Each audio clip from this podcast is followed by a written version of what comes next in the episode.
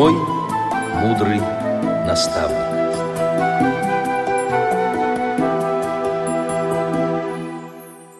Здравствуйте, уважаемые радиослушатели! С вами ведущая Центыма Бойко, а в гостях у нас Татьяна Усачева, преподаватель Волоколамского центра реабилитации слепых ВОЗ. Здравствуйте, Татьяна! Здравствуйте, Центыма!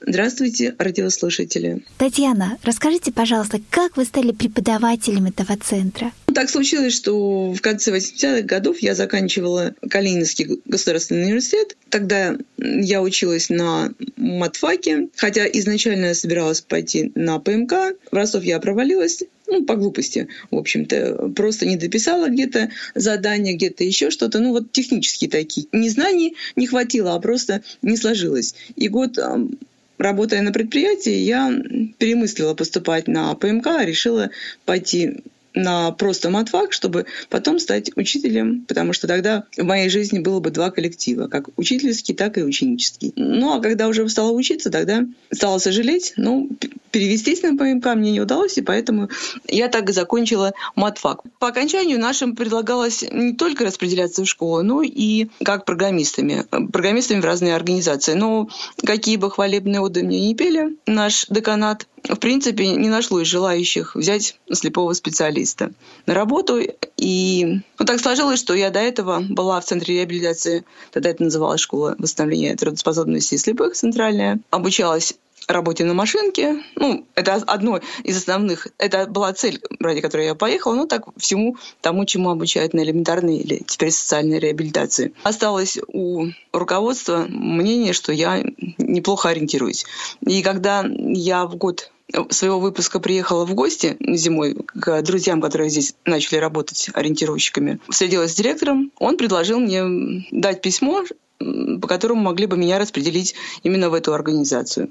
Я долго его не отдавала в деканат, но потом, так как никаких возможностей распределения мне не светило, ну, в общем, я воспользовалась этой возможности. И таким образом вы переехали в Волоколамск, получается, да? Да. Сначала я жила в общежитии, э, в центре, в самом центре, там же, где слушатели, а потом мне посчастливилось получить квартиру. Да, были хорошие времена, когда можно было получать квартиры, да. И как же началась ваша трудовая жизнь? Я приехала сюда в конце своего обучения, когда я писала диплом, как слушательница, но меня вызвали и сказали, что я не буду реабилитироваться, а начну уже работать. Вот тогда я вела всего 16 часов у меня было, э, вела я только Брайль, Брайль готовилась защитить дипломы.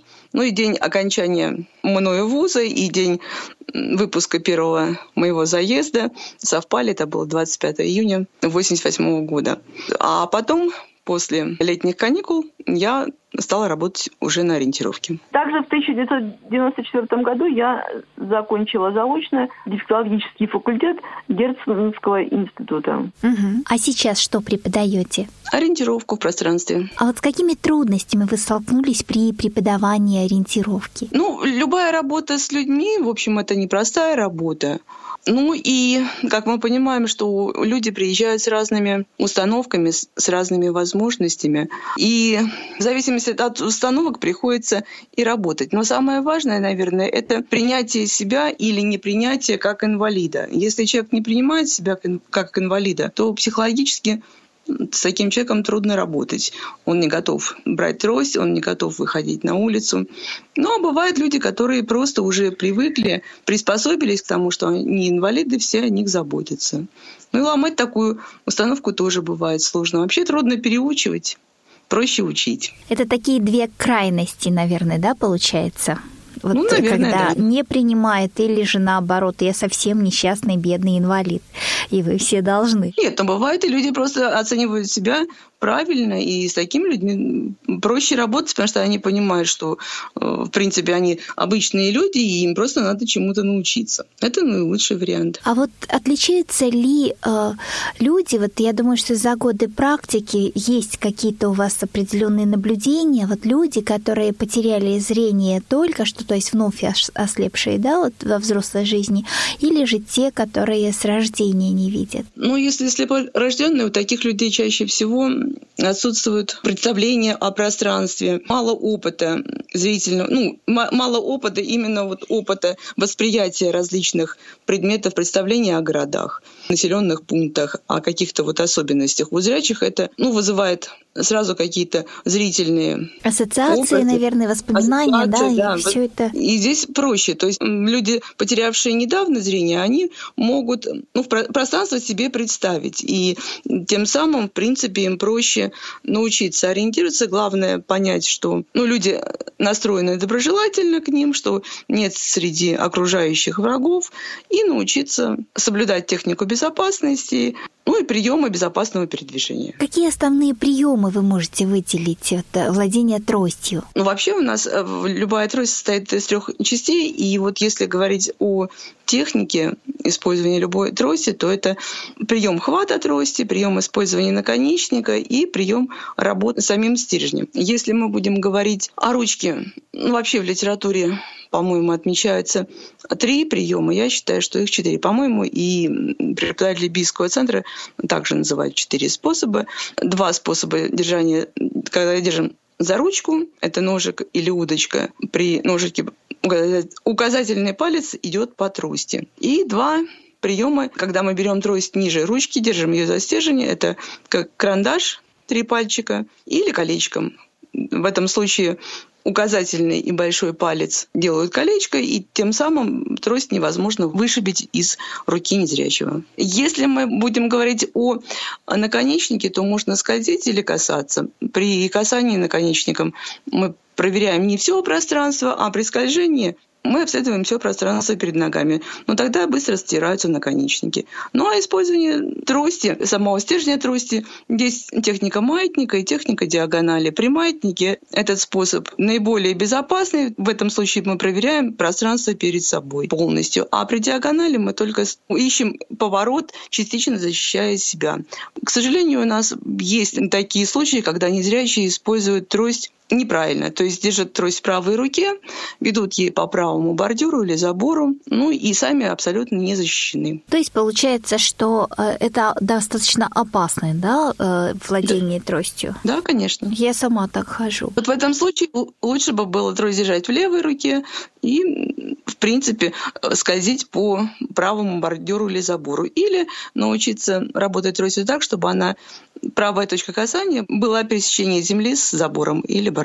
Ну, а если ты периодически а... как маятником пользуешься, ну, вроде как и держишься правой стороны, но в то же время периодически проверяешь левую. Ну, вот если это периодически, то может случиться так, что в какой-то момент, когда вы не проверяете левую сторону, там может появиться какое-то препятствие, и это может быть опасно. Да, а вот еще некоторые тифлопедагоги предлагают надевать э, вот эту петлю на руку. Как вы к этому относитесь? Многие считают, что не надо этого делать, и я, наверное, тоже, хотя послужила причиной этому ну, такая, такой рассказ, точнее сообщение в прессе давно еще. Шарфик ребенка попал в поезд. Я знаю, что трости незрячих попадали в закрыт, закрывающуюся дверь троллейбуса. То есть если вот у человека на руке трость, и она попала в какой-то отъезжающий транспорт, ее защелкнуло. Неизвестно, что случится с э, незрячим. Поэтому после этого я трость не стала никак одевать на руку. А расскажите, пожалуйста, какие-то, наверное, есть у вас в практике примеры, когда успешного э, использования трости и ориентировки вот тех людей, которые приезжают к вам. Э, приезжают разные люди, которые, э, предположим, совершенно не ходят самостоятельно. Обучение у нас э, не остается бесследным для слушателей. И для кого-то это может быть более ярким, серьезно меняющим жизнь. Были люди, которые по окончанию курсов начинали действительно самостоятельно передвигаться в пространстве, меняли свое отношение к жизни, начинали вести самостоятельный образ жизни.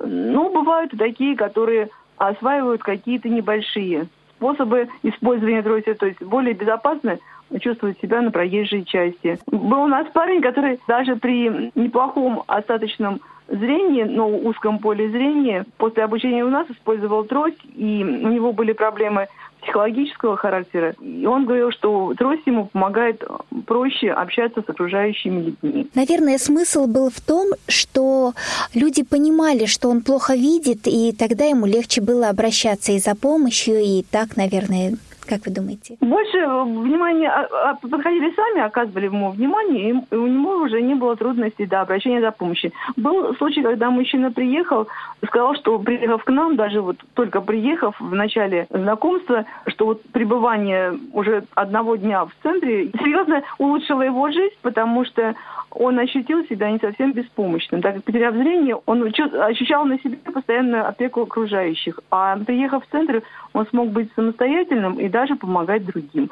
И постоянная опека вызывала чувство ну, беспомощности. Ну, а когда человек раньше был самостоятельным, это ну, накладывало большой грустный отпечаток. Всегда находятся те, кто потом начинает ходить или... То есть обычно все незрячие делятся на несколько этапов. То есть кто-то может ходить только по знакомым путям, даже после обучения. То есть они могут изучать самостоятельно маршруты или, или с кем-то, но ходить вот только э, небольшие самостоятельно изучают маршруты, э, где очень-очень безопасно, на их взгляд. Но чаще всего, к сожалению, незрячие сталкиваются с опасностями на как раз знакомых маршрутах, потому что расслабляются и тогда травмируются.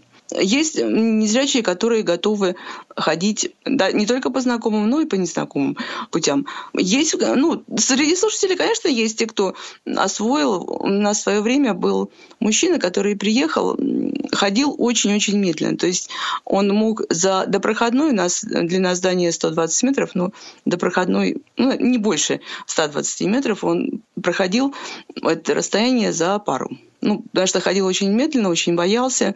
Но он занимался не только на уроках, но и ходил на факультативные занятия, ходил еще самостоятельно. И уехав, в принципе, он потом поехал в училище. К сожалению, правда, потом я не, не осталось у меня контакта, сейчас это было давно. Но вот он уч, учился, и потом поначалу я слышала, что он ходил сам и в, в Кисловодске, и дома. Но потом потерялись связи. Ну и вот э, если брать из известных, хорошо известных, Э, с некоторыми людьми, конечно, остаются какие-то связи, но мой муж вот тоже, когда приехал, у нас были глубокие сомнения с коллегой, что он будет ходить.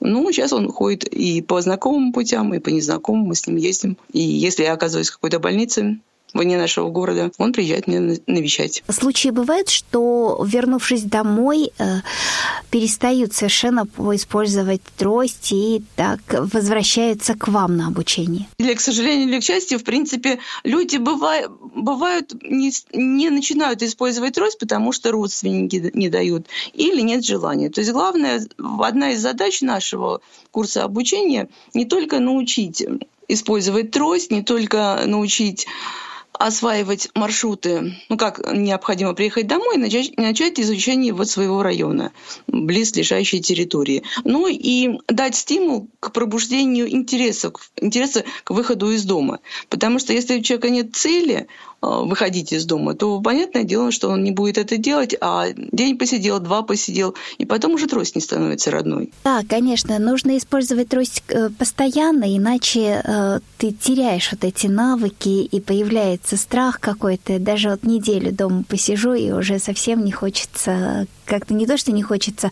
страшно как-то выходить и э, все равно какой-то период нужен для а, новой такой адаптации своеобразной.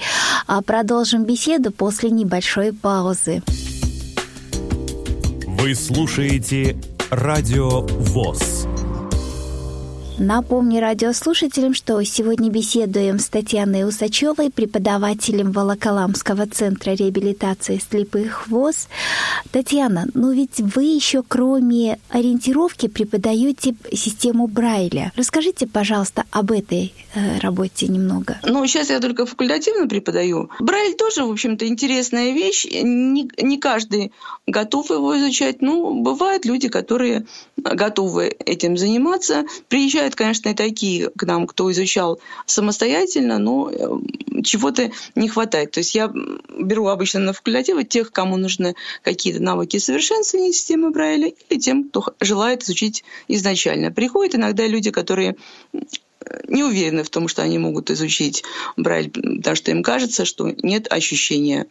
Ну, здесь бывает, что действительно у людей какие-то заболевания, осязание нарушено, а бывает, что просто человек не привык и необходимо сформировать умение воспринимать то, что появляется под пальчиком, и правильно обследовать то, что есть под пальцем. Ну и научиться не только обследовать одним пальцем, но читать и писать используя обе руки, то есть чтобы было больше возможностей контроля. А знакомы ли вам случаи, когда уже люди начинают изучать Брайль во взрослом возрасте и учатся полностью читать всеми пальцами и достаточно быстро? Когда я начинала работать на системе Брайля, у меня в, первых в первых двух группах было по одному человеку.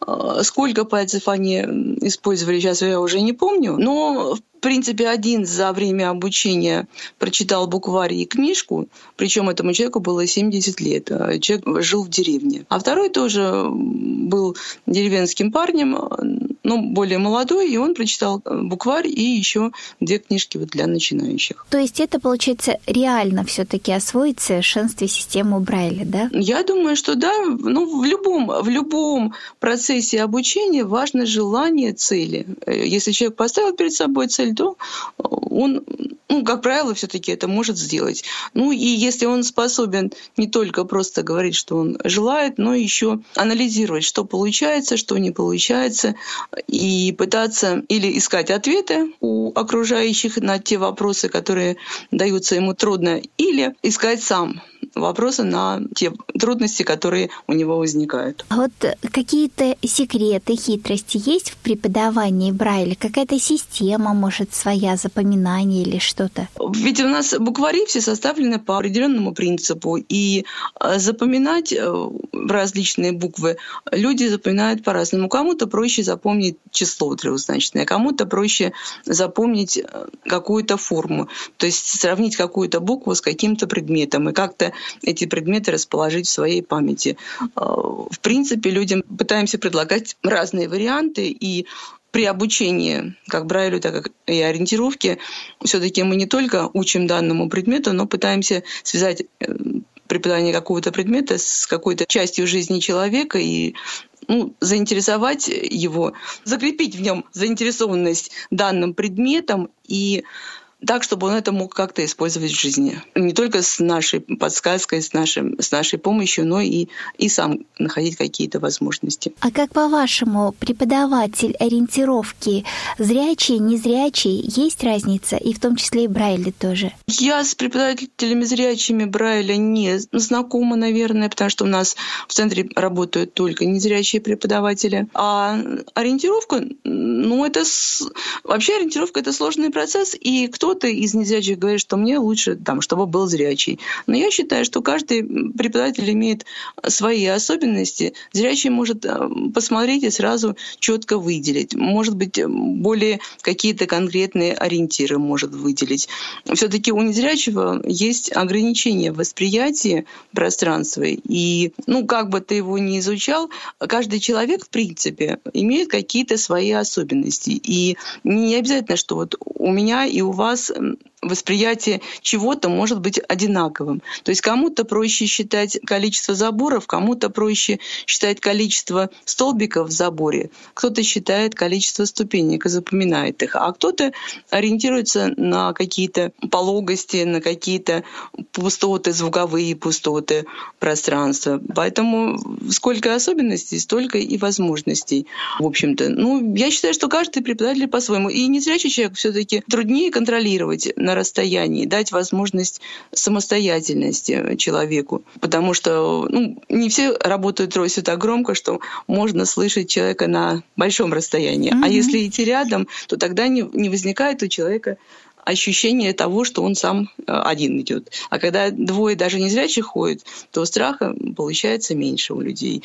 И ну, это все-таки не самостоятельное уже прохождение. А наша задача на курсе элементарной реабилитации на уроках ориентировки, научить ориентироваться в условиях города, использовать транспорт и выработать навыки самостоятельного ориентировки как в знакомом, так и в незнакомом пространстве. Плюсом незрячих преподавателей является то, что они имеют собственный опыт и они являются примером для себе подобных. Я с вами полностью, Татьяна, согласна, а, потому что когда иду с э, незрячим человеком, то есть не иду, а э, ходила, начинала ходить, точнее, с незрячим преподавателем, то для меня вот пользы вот в тот момент было гораздо больше, то есть понимание того, как я могу находить пространство. Когда шла со зрячим, да, конечно, он мог указать на, как вы уже сказали, правильные ориентиры, дать там, посмотреть, правильно ли я держу трости и как иду.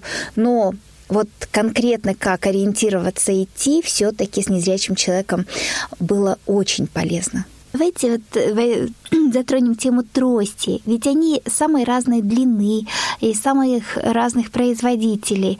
Вот по поводу длины что-то можете сказать? Все зависит от того, как, как человек привык работать тростью. В принципе, э, в свое время я начинала с трости, наверное, где-то мне по пояс. Сейчас же я использую, если складную трость, то я покупаю самую длинную метр пятьдесят. Если не складная, то обычно у меня метр сорок примерно. Моя трость даже выше, чем трость мужа, хотя он на 20 сантиметров меня выше.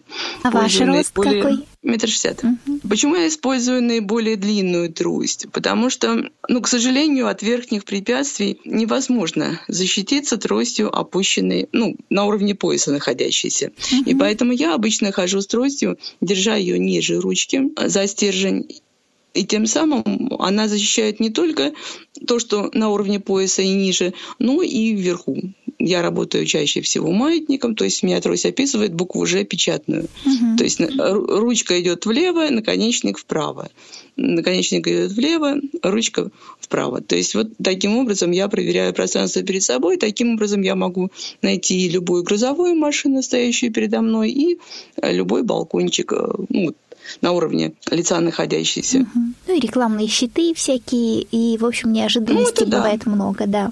Ну а если это короткая трость, то получается, что возможностей у человека гораздо меньше, да, вот особенно когда, мне кажется, ступеньки, спускаешься, тоже короткая трость, это ты вынужден очень довольно сильно опускать руку и так далее. Ну, в этом случае, во-первых, у человека портится осанка, потому что он э, вынужден наклоняться. Это самое важное, что, в общем-то, наверное, нежелательно для людей. Ну и защиты, конечно, никакой нет. На мой взгляд, лучше иметь длинную трость, но другой вопрос, что люди, к сожалению, у нас пользуются по-разному тростью тоже, опять же, получается. Если мы держим трость за ручку и опускаем ручку где-то на уровне там, бедра, угу. она, рука, если не согнута в локте, то такая трость будет мешать прохожим.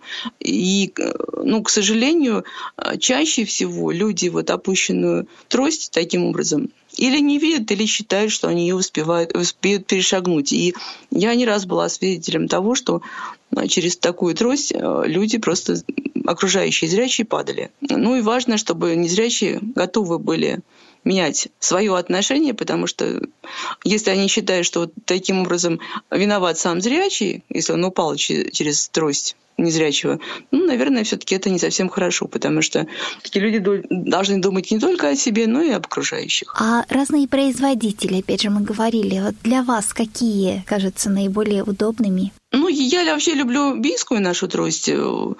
Конечно, мне старый образец более тонкой трости нравится больше, но, в общем-то, и то, что сейчас выпускается, тоже неплохо. А из импортных тростей у меня есть ультратонкая канадская трость. Я считаю тоже, что это хороший вариант. Когда-то я купила трость чешскую, но, к счастью, мне удалось ее продать. Как-то совсем она на меня впечатление не произвела, во-первых, потому что тяжелая, ну и как-то вот не понравилась она мне. Хотя многие восхищаются. Все-таки я считаю, что если ломается трость, многие незрячие говорят, что трости хрупкие. Наверное, все-таки не трость хрупкая, а просто незрячий пользуется неэффективно, что ли, в этом случае. Были случаи, когда моя трость там вылетала у меня из рук. Я пыталась найти способ, вот, как ее можно не, не терять. Или там вот когда я поняла, что трость моя попадает под ноги окружающим, то тоже, в общем-то, ну, для себя я нашла вариант, что нужно ее держать более вертикально. Ну, то есть не, себе, слишком, да. не слишком острый угол делать с землей тростью. Угу, угу. Трость с землей не образует слишком острый угол более близких 90 градусов. Да, тогда она не попадает под, под ноги прохожим. И не могут ее переехать в этом случае и велосипедисты. А вот у вас много приезжает людей, которые с трудом берут трость, наверное, в руки. Как можете аргументировать этих людей пользоваться тростью? Ну, во-первых, э, если человек плохо видит, то, э, в принципе, ну, если он не видит ступенек вниз, то пытаемся убедить на том, что тогда будет более безопасное передвижение. Если человек стесняется ну, окружающих, ну, предлагаем поиграть, говорим, что у нас к слепым привыкли, давайте поиграем. Кто-то потом говорит, да, оказывается, так просто, люди типа обращают внимание, оказывают мне помощь, и я проще решаю свои проблемы. Бывает, э, иногда предлагаем просто поиграть, вот, э, или пытаемся использовать опыт других людей, или вот бывает, есть у нас рассказы, которые из книгу, книги вот «Ориентировка незрячих в пространстве» состоятель Глебов. Есть на страницах ВКонтакте некоторые рассказы о том, как люди взяли трость. Ну, бывает, что людей это убеждает. Какой литературой пользуетесь э, для обучения? То есть кто автор? Ну, у нас основ, основной учебник — это Михаил Никитич Наумов. Ну, а так вообще для э, обучения используем и разные рассказы незрячих из э, вот с, с социальных сетей, а, бывает, что и из каких-то вот журналов а, берем статьи. Какие-то статьи прослушав, предлагаем решить, безопасен ли предлагаемый человеком способ передвижения и как нужно было бы для безопасности поступить. То есть такие своеобразные задачи на безопасность, да, называется? Ну да, решение ситуативных задач получается. Ну и в заключении нашей программы хотела бы попросить э, какие-то пожелания для наших радиослушателей, больше для преподавателей ориентировки? Ну, все-таки я начну, наверное, с учеников, точнее, с тех, кто сам незрячий, кто хочет ходить. Не стесняйтесь, берите трость в руки и активный образ жизни позволит вам расширить свои интересы и сделать вашу жизнь интересной. Ну а для преподавателей я считаю, что самое важное — попробовать все на себе. Если хочется чему-то научить, то нужно сначала научить себя. То есть прожить э, каждый момент самому, а потом наверное, учить другого. Спасибо большое, Татьяна, за очень полезные советы и интересный рассказ о своей работе. Напомню радиослушателям, что сегодня беседовали с Татьяной Усачевой, преподавателем Волоколамского центра реабилитации слепых ВОЗ, вела программу Центыма Бойко. В следующем часе предлагаем материал YouTube-канала Tech for Blind, где Антон Пеленков расскажет о приложении Азбука Брайля для iOS и Android, с помощью помощью которой можно изучить шрифт Брайля. Всего доброго, до новых встреч!